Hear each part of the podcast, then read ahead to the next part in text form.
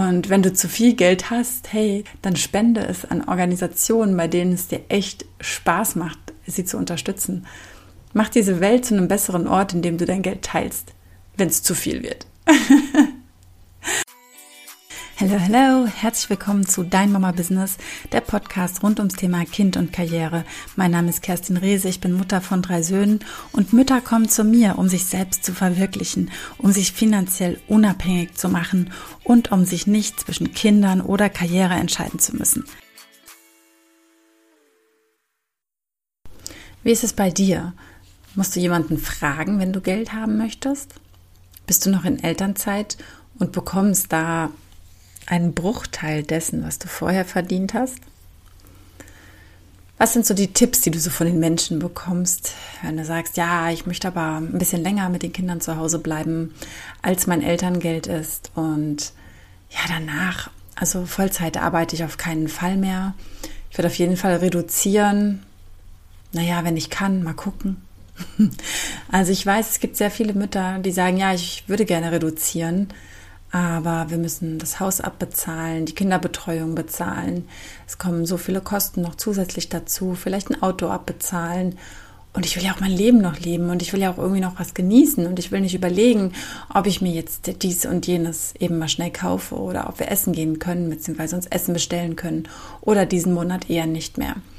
Das sind so viele Faktoren und ich weiß, dass viele den Tipp bekommen, ein Haushaltsbuch zu führen in ein Haushaltsbuch, in das du einträgst, wo dein Geld, das du hast, hinfließt, um dann zu schauen, okay, wo kannst du was reduzieren, damit am Ende des Monats noch ein bisschen mehr Geld da ist oder überhaupt noch was da ist. Oder ja, es gibt ähm, ganze Facebook-Gruppen dazu, wie du Geld sparen kannst oder wie du deine Kinder zu Hause betreuen kannst und Geld sparen kannst, um nicht arbeiten gehen zu müssen, sodass es mit einem Gehalt reicht zum Beispiel. Ja, da gibt es unfassbar tolle Tipps und viele finde ich davon auch sehr nachhaltig. Die sind doppelt sinnvoll sozusagen und gleichzeitig ist es wirklich dein Anspruch, dich einzuschränken, dich auf diesen Mangel zu konzentrieren und zu sagen, wo kann ich noch was einsparen, welches, welche Annehmlichkeit möchte ich nicht, worauf kann ich verzichten, darf es eine kleinere Wohnung sein, Garten brauche ich auch nicht,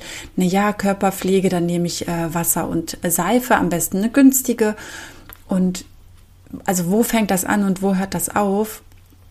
Und vor allem, wie wird sich dein Leben verändern, wenn du immer so weiterlebst? Es mag sein, dass es ein paar Menschen gibt, die das als Ziel haben, dass du sagst, ja, ich möchte mit so wenig wie möglich, so minimalistisch wie möglich leben. Das ist vielleicht nochmal was anderes. Ich behaupte einfach, auf die Mehrheit der Menschen trifft es nicht so. Bei, den Mehrheit, bei der Mehrheit der Menschen ist es dann eher dieses, na, was soll ich denn sonst tun?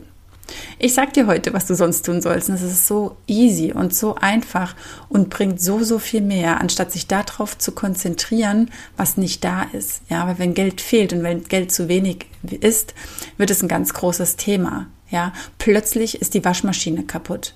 Hm. Plötzlich dann auch noch die Spülmaschine, dann der Staubsauger und ja, keine Ahnung, dann fährt dir vielleicht jemand gegen das Auto oder du selbst beim äh, setzt es beim Rückwärtsausparken gegen Pfosten, Laterne, sonst irgendwo.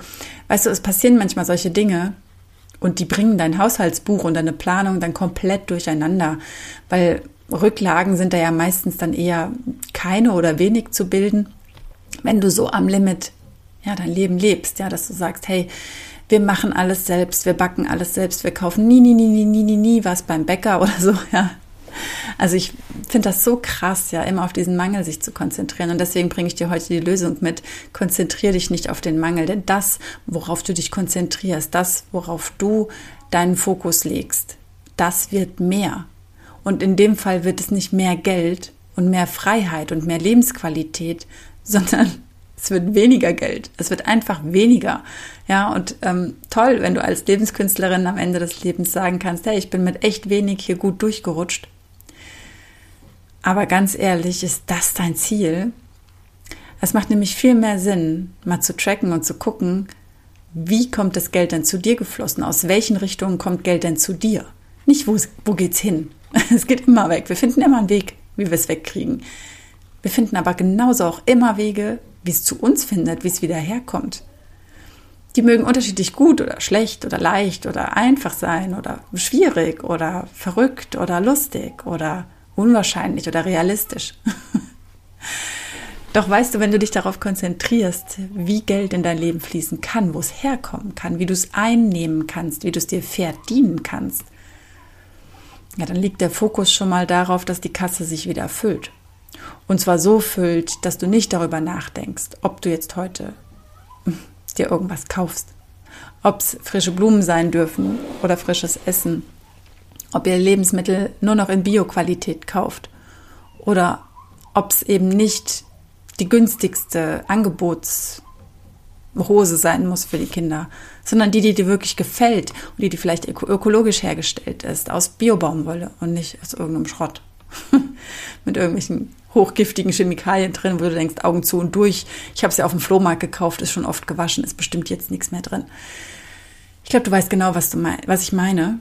Es geht nicht darum, abzuheben oder so einen Luxus zu haben, ja, dass du sagst, hey, das geht komplett gegen meine Werte, auf keinen Fall. Und wenn du zu viel Geld hast, hey, dann spende es an Organisationen, bei denen es dir echt Spaß macht, sie zu unterstützen. Mach diese Welt zu einem besseren Ort, in dem du dein Geld teilst, wenn es zu viel wird. okay, absoluter Game, Changer. Du schmeißt jetzt dieses Haushaltsbuch weg.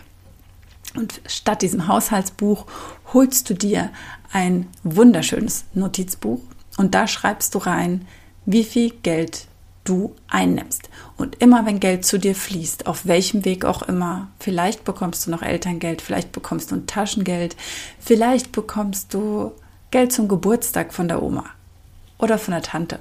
Oder vielleicht findest du manchmal hier und da auch Geld. Oder vielleicht wird es dir einfach von irgendwelchen Menschen geschenkt oder du arbeitest dafür. Oder du steigst im Network Marketing ein und verdienst es dort im Sinne von einer Provision, weil du Produkte empfiehlst. Und darüber hinaus, es gibt so viele Möglichkeiten und es glaubt mir, es macht viel mehr Spaß zu schauen, okay, wie kann ich mir noch Geld kreieren? Woher kann das Geld noch zu mir fließen, anstatt zu schauen, wie kann ich mit dem bisschen Geld, das ich habe, das Beste noch für mich rausholen? Auf was kann ich verzichten? Was kann ich noch weglassen? um mit dem Geld besser zurechtzukommen. Nimm lieber so viel Geld, wie du brauchst und noch darüber hinaus, dass du es noch teilen kannst mit den Menschen, die noch Haushaltsbuch führen.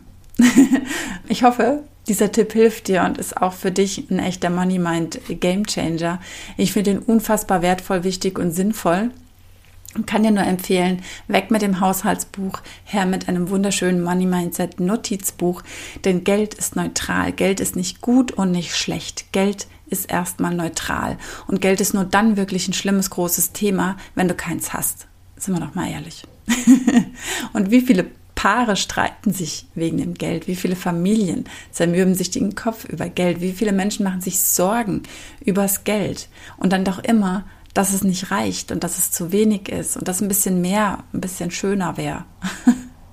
Konzentriere dich nicht auf diesen Mangel, konzentriere dich darauf, wo kann es herkommen und dann Handle entsprechend. Was kannst du noch tun, damit mehr Geld zu dir fließt? Oder aber, was kannst du weglassen, damit mehr Geld zu dir fließt? Auch das ist eine Möglichkeit. Ich wünsche dir ganz viel Spaß beim Verbrennen deines alten Haushaltsbuch und beim Kreieren von deinem wunderschönen neuen Money Mindset. Alles Liebe zu dir und vor allem einen guten Geldfluss.